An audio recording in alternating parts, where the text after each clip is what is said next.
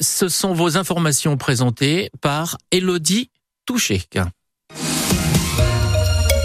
Bonjour, la France pourrait devenir le premier pays au monde à protéger la liberté des femmes à avorter. Reste pour cela obtenir le feu vert du Sénat qui doit voter cet après-midi l'inscription de l'IVG dans la Constitution. Un vote incertain avec une partie des sénateurs centristes et de droite sceptiques sur la formulation et qui pourrait donc euh, se jouer ce vote non pas à une virgule mais à un mot près. Le projet de loi parle en effet de liberté garantie de la femme à mettre fin à sa grossesse c'est le mot garantie dont le sénateur LR de la Manche, Philippe Bas, ne veut pas. Il a déposé lundi un amendement pour modifier le texte voté à l'Assemblée. Quand on utilise le mot liberté plutôt que le mot droit, on veut signifier bien sûr que c'est une liberté dont on reconnaît le caractère euh, constitutionnel, mais si euh, on dit qu'elle est garantie, ça voudrait presque dire qu'elle est sans limite.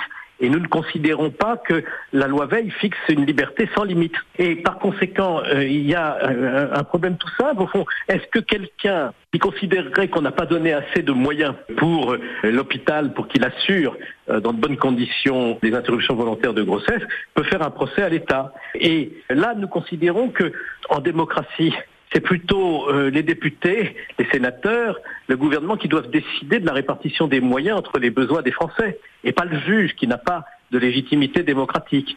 Donc quand on met garantie, on a l'air de dire ben, le juge va pouvoir ainsi décider euh, ce que sont les moyens à mettre en œuvre.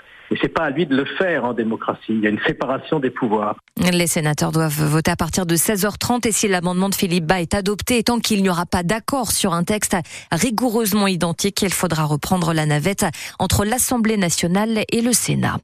Deuxième jour de grève pour les salariés de l'usine Bosch de Mondeville où depuis hier les entrées sont bloquées. Le mouvement est très suivi. Quelques 350 grévistes, soit environ 70% des effectifs inquiets face au dossier présenté par les deux candidats à la reprise du site. La société allemande Mutares et l'entreprise française Telma. Aucun n'offre des garanties sociales et financières satisfaisantes selon les syndicats. Le nom Léon Gauthier ne doit pas devenir une marque commerciale. À l'approche du 80e anniversaire du débarquement en Normandie, la famille du dernier membre du commando Kiefer anticipe de possibles dérives et va donc protéger juridiquement le nom et l'image du vétéran décédé l'été dernier à Ouistreham. Des poursuites seront désormais engagées contre ceux qui sortiront sans autorisation des produits dérivés, Carole Louis. C'est Gérard Will, le petit-fils de Léon Gauthier et nouveau chef de famille, qui organise la riposte après la publication en décembre dernier de deux fausses biographies sur le dernier des kiffeurs. Ça n'a fait que accélérer ma démarche avec derrière une, une protection juridique qui permettra de réagir dès l'instant où des gens vont utiliser euh, euh, de façon indécente euh, la photo de mon grand-père, le nom de mon grand-père. Avec déjà de nombreuses demandes depuis son décès le 3 juillet dernier. Déjà, j'ai été sollicité euh, pour que l'image de mon grand-père soit déjà mise sur des t-shirts, euh, que j'ai refusé bien sûr. Euh, mais j'ai été aussi approché par des personnes qui voulaient faire des figurines, les figurines de mon grand-père. Bon, ça n'a aucun sens pour moi. Mais d'autres se passent de tout accord et cela n'échappe pas à Gérard Will, lui-même membre des fusiliers marins et commandos. J'ai des suspicions parce que j'ai des indicateurs qui me donnent beaucoup d'informations.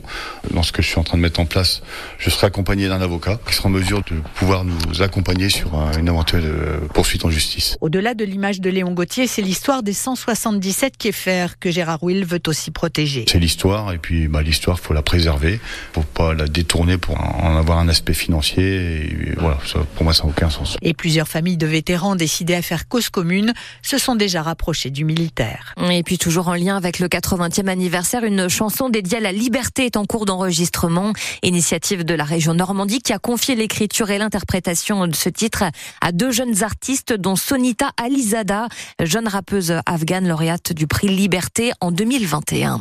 Un incendie hier après-midi sur le centre de stockage de déchets du Ham dans le Cotentin. Le feu a pris dans un bâtiment de 400 mètres carrés qui contenait des cartons. Il a pu être rapidement maîtrisé. Au salon de l'agriculture, la pêche n'est pas oubliée avec au cœur des préoccupations une gestion durable de la ressource. C'est depuis 17 ans le combat porté par l'ONG MSC qui a même lancé son label du même nom pour Marine Stewardship Council. 12 pêcheries françaises ont décroché ce label dont la pêche au bulot de la baie de Granville. 64 bateaux de moins de 12 mètres dont le Presqu'île 2 de Barneville-Carteret. Sophie Becherel a embarqué à son bord. 3h30 du matin, le moteur tourne, les caisses d'appât sont chargées, la presqu'île 2 part pour 12 heures de mer en baie de Granville. Le bulot Ça se pêche au casier, des petits casiers euh, qui sont immergés avec de l'appât euh, à l'intérieur. Laurent Blondel est le patron du bateau. J'ai commencé en 95. Il travaille avec deux salariés, Michel et Thomas. Sans pause, les trois hommes remontent et vident les 720 casiers auxquels ils ont droit. Ce matin, pourtant, la capture n'est pas fameuse. Michel Duchemin. 40-45 kilos pour 60 casiers, donc si vous faites la moyenne sur 60 euh, casiers, ça fait pas un kilo au casier. Là. Le patron confirme et avance des hypothèses. Avant, les hivers étaient beaucoup plus rigoureux que maintenant. On voit bien qu'il y a un réchauffement climatique. C'est une espèce d'eau froide, donc euh, s'il y a de la chaleur, euh, ça va pas dans le bon sens forcément. Pourtant, pour maintenir la ressource, ces pêcheurs travaillent avec des scientifiques. Depuis 2017, ils sont labellisés MSC pêche durable et les restrictions n'ont pas cessé, précise Caroline Gomblin, responsable pêcherie du MSC France. Le nombre de licences a diminué, c'est moins 20% par rapport à 2008. Il y a des quotas de nombre de casiers par navire. Il y a aussi une taille minimale de 45 mm. Et ensuite, il y a aussi une période de fermeture en janvier et les week-ends. Malgré tout, ce jour-là, les 630 kilos autorisés n'ont pas été atteints. Les deux derniers étés caniculaires ont peut-être durablement affecté les bulots. Un reportage de Sophie Becherel. Le Marité annule sa saison en mer pour l'année. La faute à des champignons est découverte sur la coque du bateau en bois. Un diagnostic est en cours. Des mycologues ont été envoyés sur place à Port-en-Bessin pour affiner l'expertise. Le propriétaire du célèbre navire Grandville, dernier terre-neuvier à voile français, se donne jusqu'à septembre pour prendre une décision pour sécuriser les réparations. L'équipe de France de football féminine en quête d'un premier titre et d'un exploit ce soir en Ligue des Nations face aux Espagnols champions championne du monde en titre et numéro 1 au classement FIFA. Le match sera disputé à Séville à 19h. La petite finale opposera l'Allemagne aux Pays-Bas. Le vainqueur validera son billet pour les Jeux olympiques de Paris.